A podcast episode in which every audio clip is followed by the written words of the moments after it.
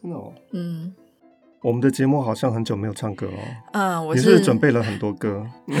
我是节目制作人，也是制作单位生鲜食材的营运长王维轩 Vivi。因为钟老师很难相信一件事情，就是很多人赞助这个节目，嗯、他的描述跟附注留言是希望老师可以好好讲故事，嗯、不要再唱歌。真的吗？真的。但应该也有很多人希望我再唱吧。所以我们现在就要来看看啦，嗯、看看哪一个多。是，我们要开一个活动。嗯。这个赞助链接会在单集简介。嗯，如果说你赞助这个节目，你可以写说你是赞助老师唱歌还是赞助老师不唱歌。嗯，那如果当月的赞助人数、嗯、或者是看谁多，对，看谁多，我们就决定怎么做。没错，因为老师听到这件事之后，已经准备了一个歌本，是不是？没有把钱柜下下载而已了。对，他就想说，你们越不想要听我唱歌，我就是讲三句话就要唱一次。对，好，那我们会在节目的最开头。把你的名字公布出来，例如说，本节目由王晓明赞助，钟正道老师啊，本集不唱歌，对，这样子表彰你的丰功伟业。没错，那也欢迎各式各样想要置入的企业，嗯、因为这个节目其实流量还蛮高的。真的吗？而且有很多节目有人在听吗？很多人，而且有很多名人在听。听说已经上长荣了，是不是？是已经上，但我都没有做到长荣。那你要赶快去做一下长荣。嗯、我都做虎航。那我再看看虎航要不要放你的节目。哎、欸，我跟你讲，之前有人付一千块叫你不要唱歌，什么意思？怎么可能？就是 donation，怎么可能那么多？我觉得两百。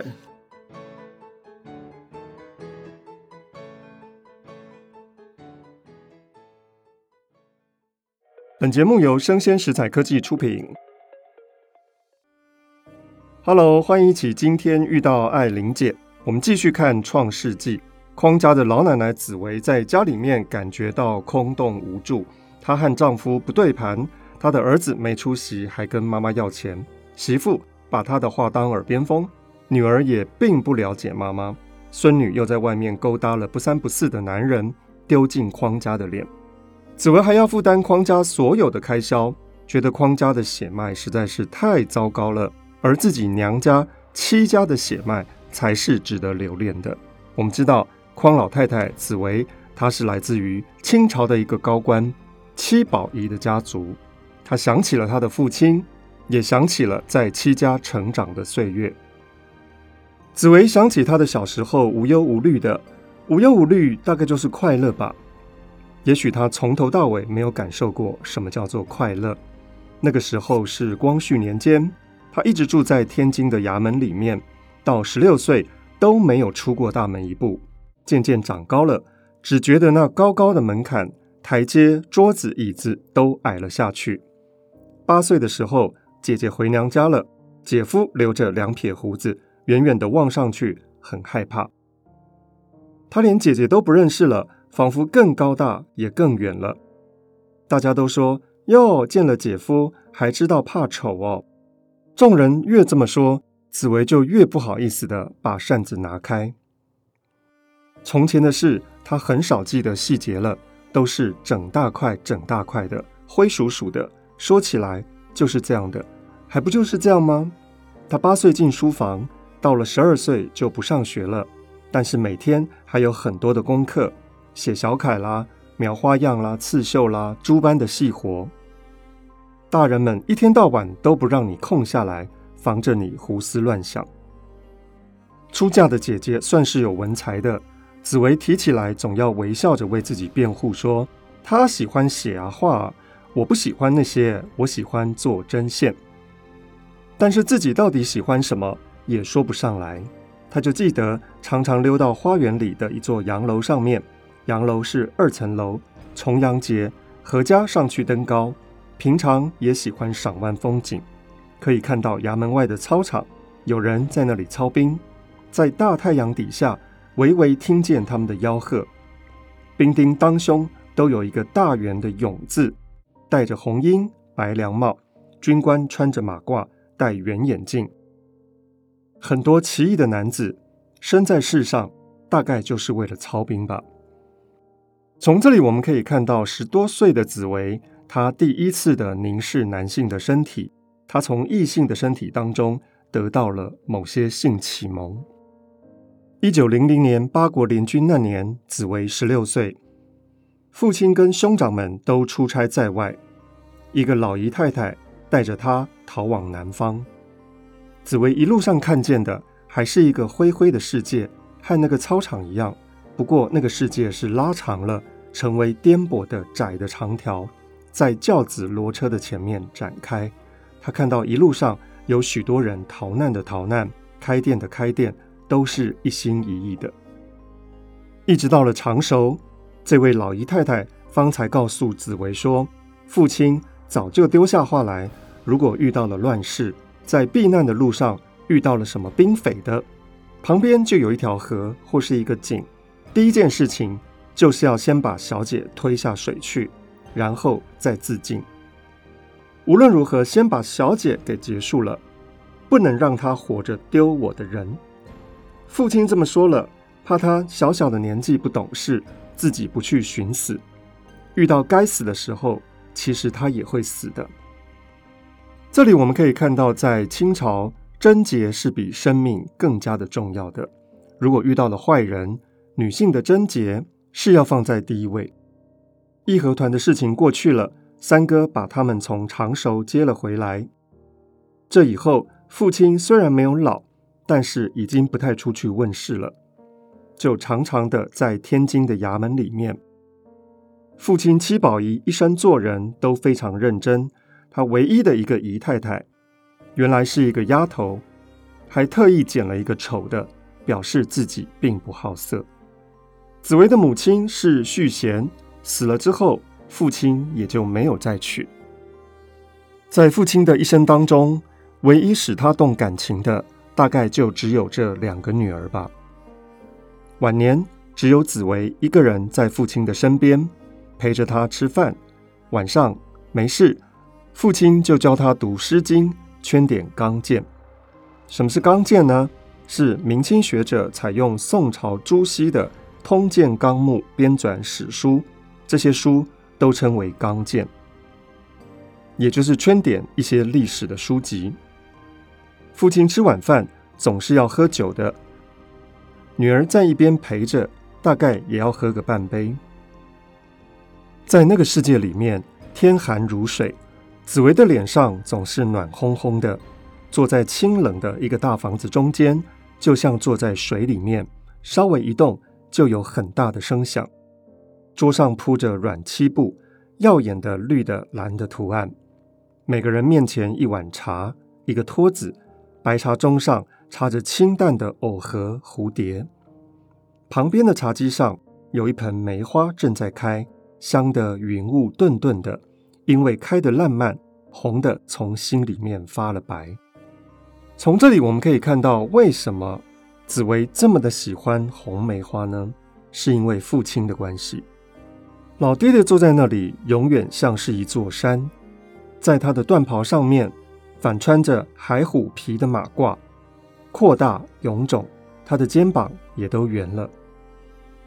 父亲因为年老的缘故，脸架子越来越迷糊了，反倒柔软了起来，有女子的温柔。他用心听着父亲在说书，可是因为他是个女儿的缘故，自己也知道跟不上是没关系的。父亲偶然朝他看一眼。眼看这个最小的女儿也长大了，生得像一枝花似的，心里很高兴。父亲觉得这个女儿是不能够爱的，她只能够被爱。老爹爹在家这几年，边疆上面一旦有了变故，朝廷又要叫他出山，风急火急的把他叫了去。子维这个时候二十二岁，那年秋天，父亲打电报回来，家里面的电报。通常是由子维首先打开翻译的。所谓的翻译，指的是文言文翻成白话文。这次的电报开头很突兀，说匡令有子年十六。这个匡令指的是一个姓匡的知县，他有一个儿子，年纪十六岁。子维知道这个匡知县是父亲得意的门生，这封信感觉像是要给谁提亲呢？不会是自己吧？如果再翻译下去，那实在是太尴尬了。所以紫薇就把电报一掠，说：“这个我不会翻呢。”就走到房间里面去了。相府的千金是不做心这种小家子气的娇羞的，因此紫薇觉得很落寞，刻意的不闻不问。其实也不用装，她天生的就有一种激动，越是一片白茫茫，从太阳穴，从鼻梁以上，简直是顶着一块空白走来走去。这封电报后来在外头的账房里面给师爷给翻译了，才知道真的老爹爹安排了紫薇的婚事。老爹爹回家不久就生病了，发烧发得人糊涂的时候，还连连的伏在枕头上叩头，向慈禧老太后叩头呢，嘴里面喃喃的说：“臣如何如何，臣如何如何。”可见他。牵肠挂肚的，永远都是一些政治上面的事情。像他自己的女儿，再疼些，真的要到紧要关头，其实还是不算什么的。父亲为那些人趴心趴肺的尽忠职守，他们实在是对不起父亲。而紫薇站在许多哭泣的人中间，忍不住也心酸落泪，一阵阵的气往上堵。觉得他们对不起父亲，连他自己本来在婚事上是受了委屈的，也像是对不起父亲，真的真的从心里面的对不起父亲啊！为父亲带了一年的孝，紫薇就嫁到镇江去，她的公公在镇江做官，紫薇的美色照耀了他们的家，就像是仙女下凡。结婚的第二天，新娘送茶的时候，公公就说了：“你的丈夫比你小，凡事你要开导他。”紫薇在他们家中，并没有人会意想到相府千金的架子。她相信大做小万事了，她不会摆架子的。其实她做大也不会，做小更不会。可是她的确是很辛苦的做小低服过。结婚都还没有满月呢。有一天，他到一个姨娘的院子里面，特意的去敷衍说了一回话。没想到匡廷谷，也就是老公，和这个姨娘是闹过意见的。回到新房里面，匡廷谷就发脾气，把陪嫁的那些金的水烟筒、银的水烟筒，全部都拆了，踏踏扁，全部丢到了院子里面去。有一次，匡廷谷还爬到屋顶上面去。摇摇摆摆的行走，怎么样叫他都不下来。紫薇非常的生气，好像天也矮了下来，纳不下一口闷气。这回真的去告诉公公了，公公就罚儿子下跪。紫薇正要回避的时候，公公又吩咐说：“你不要走，叫匡廷谷向紫薇赔礼。”拗了半天，匡廷谷只好作了一个揖。紫薇立在一边，把头别了过去。自己觉得非常的难堪，她丈夫跪了半天，有两个月没有跟紫薇说话。那次是紫薇回娘家，公公想要抱一下小孩，但没想到小孩一直哭，一直哭。其实小孩是预知到公公快要死了，小孩子坐在自己的怀里面，紫薇并没有把自己的脸去碰小孩的西施的脸。因为脸上擦了粉，孩子不哭了，他这才想起来，应该是一个不好的兆头。小孩子对这种事是最灵的。公公还没有过期呢，匡廷谷就往外跑，学着嫖，学着赌。紫薇同娘家的哥哥们商量，在京城里面给丈夫弄一个小官做做，指望他换到了北方去，应该会比较好一点。但是事情也不成，最后还是辞了官。紫薇当家，经手卖田、卖房子、买卖股票、外汇的，过日子情形跟亲戚人家比起来，总也不至于太差的。从前的照片里面都拍有花园草地上小孩蹒跚走着，戴着虎头锦帽，落日的光迷了眼睛，后面看得见秋千架的一角。老妈子高高的站在一边，被切去了半边脸，而紫薇呢，他也打牌，也应酬，酒席吃到后来，传递着蛋形的大银粉盒，女人一个个的往脸上拍粉，红粉扑子，围带潮湿，这就是她的人生啊！他对着灯，半个脸阴着，面前的一只玻璃瓶里插着过年时候留下来的几只洋红果子，大颗的，灯光照着，一半红，一半是阴黑的。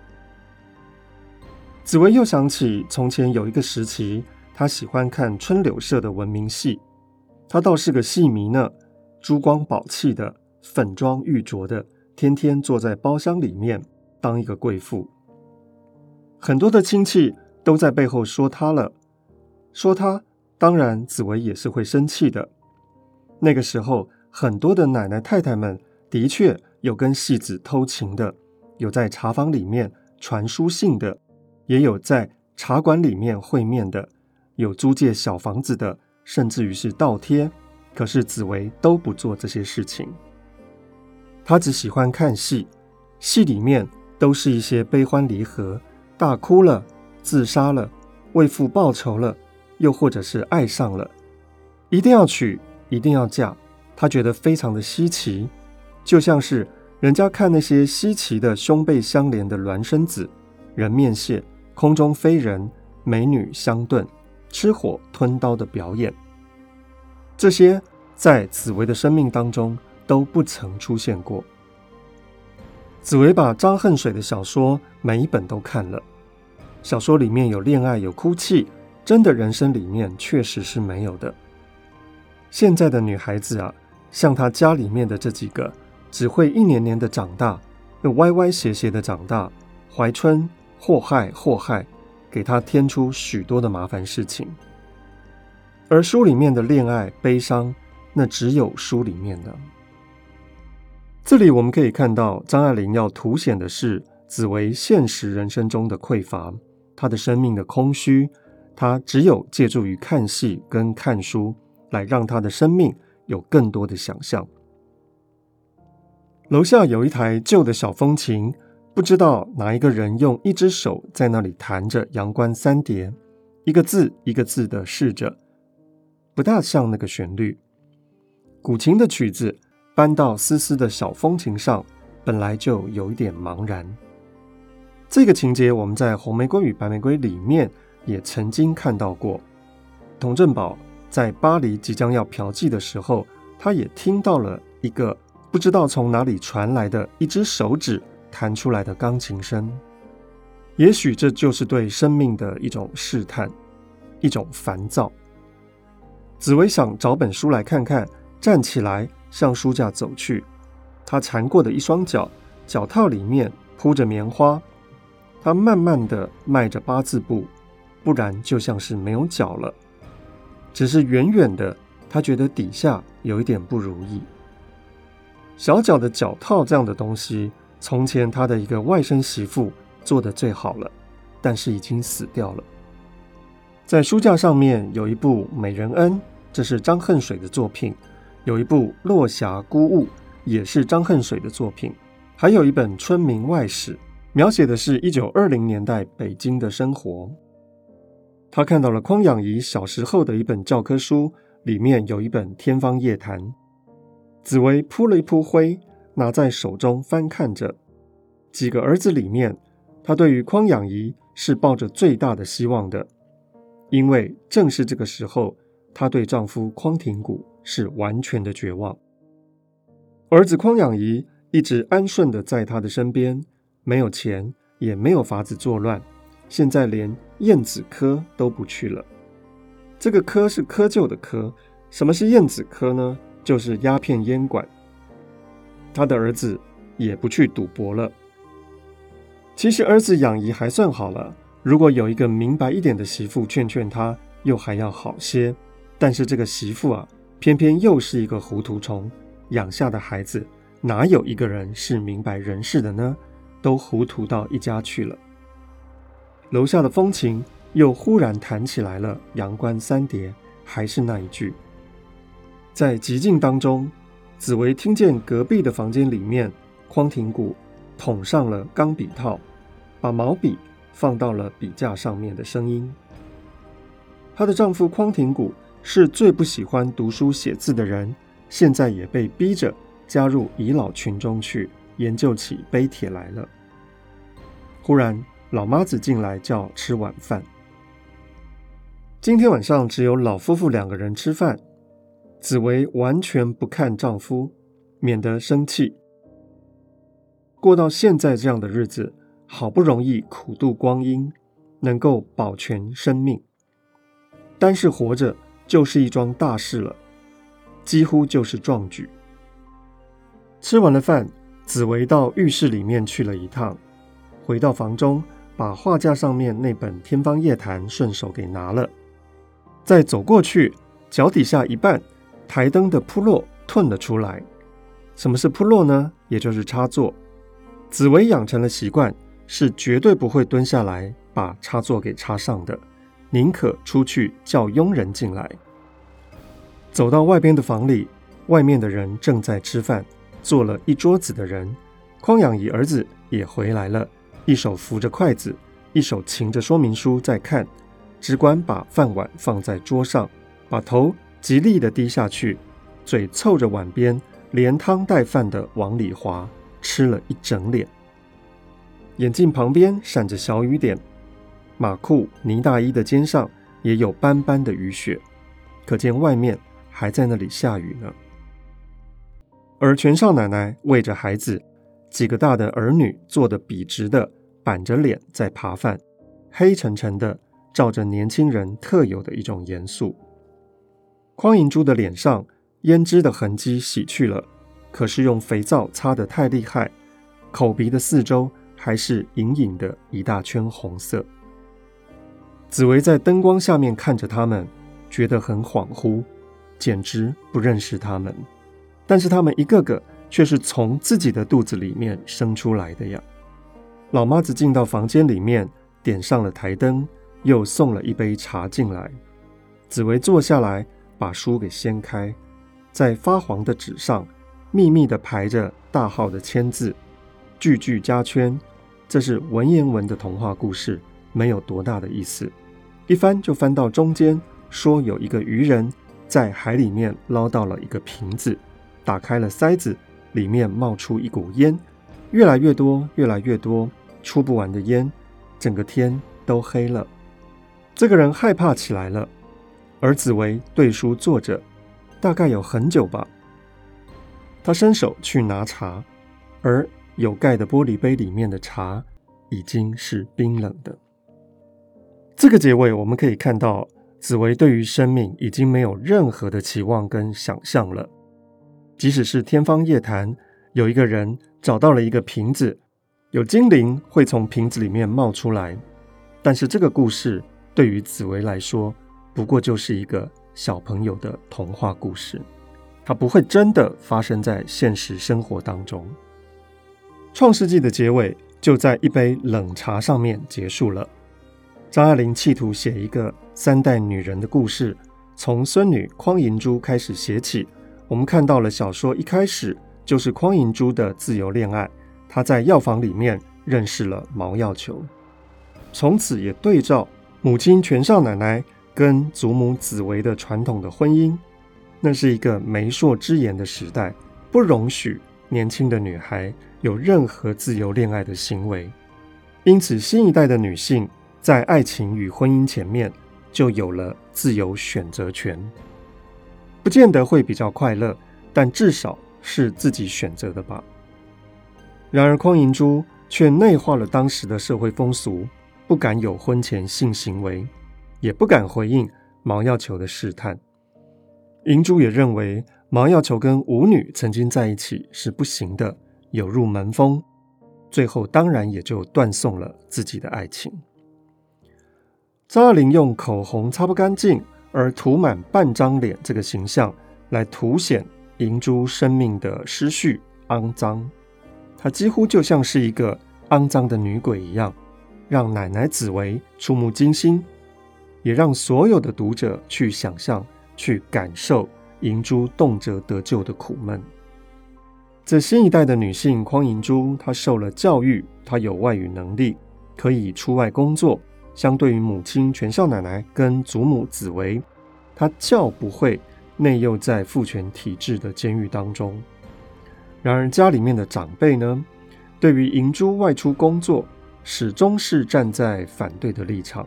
他们一方面认为这样丢大户门第的脸，一方面也真的不认为女性能够闯出什么样的事业。最后还不过就是找男人嫁了吗？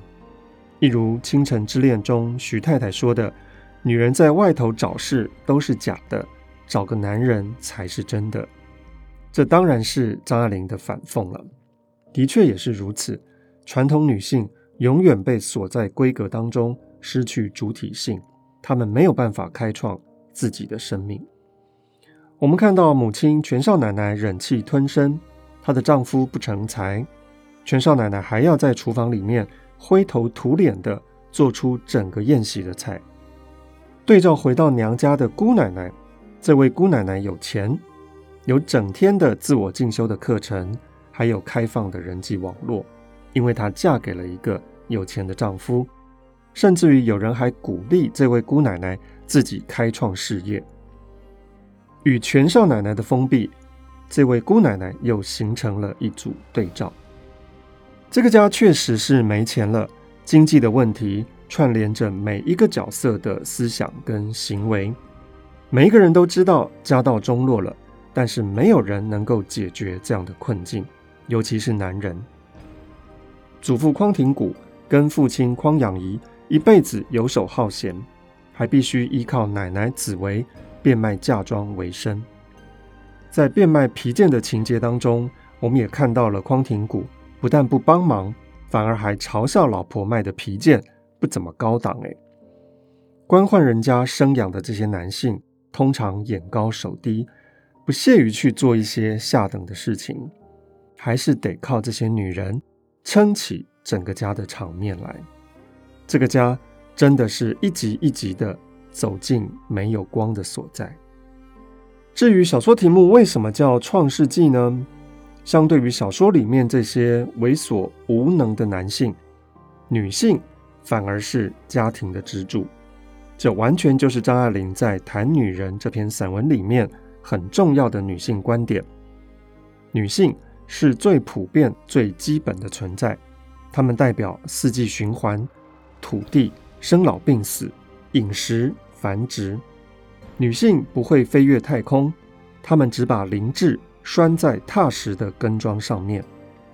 如果用这个观点来观察《创世纪》的话，那么奶奶紫薇、母亲全少奶奶以及银珠，她们几乎都是女神。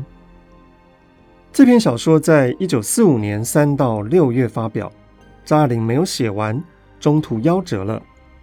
张爱玲自己不太满意这篇《创世纪》，因此没有发展下去。她自嘲是一篇破烂。也没有放到一九四六年传奇增订版当中，但三十年之后，一九七零年代的中期，《创世纪》跟我们之前介绍过的连环套被唐文标教授在美国挖掘了出来。后来经过张爱玲的同意，连环套发表在台湾的幼师文艺上面，而这篇《创世纪》就发表在台湾的另外一个刊物，叫《文季》，季节的季。在发表的刊物前面呢，张爱玲还特别写了一篇前言，说水晶先生与他的朋友唐文彪教授来信说，文彪先生在美国加州一个图书馆里面找到我三十年前的几篇旧作，建议重新发表。《姑姑语录》这篇散文是我忘记收到一九四四年的流言散文集里面，而小说《连环套》跟《创世纪》。没有写完，是因为自己感到不满，没有写下去。而殷宝燕送花楼会更不满意，因此一直没有收到小说集里面。这一点是需要说明的。对于他们两位的热忱，应当在这里致谢。一九七四年四月，张爱玲后来只好在一九七六年出版的《张看》这本书里面重新发表了。在一九四零年代中期的旧作《连环套》跟《创世纪》这两篇，我们读了这两篇旧作呢，发现到他们并不像张爱玲所说的是破烂，也不令人啼笑皆非。虽然在结构上面不是很完整，但依然可以看到张爱玲对于一个时代的女性的同情跟关怀。谁说张爱玲对于时代漠不关心呢？我们通过连环套跟创世纪，也许能更清楚地看到未婚跟已婚的女性。他们在那个年代的生存处境，这些在历史皱褶中的虚构故事，有的时候比所谓的历史会更加的真实呢。创世纪我们就读到这边，感谢各位的聆听。之后我们还会再遇到张爱玲更多精彩的作品。拜拜。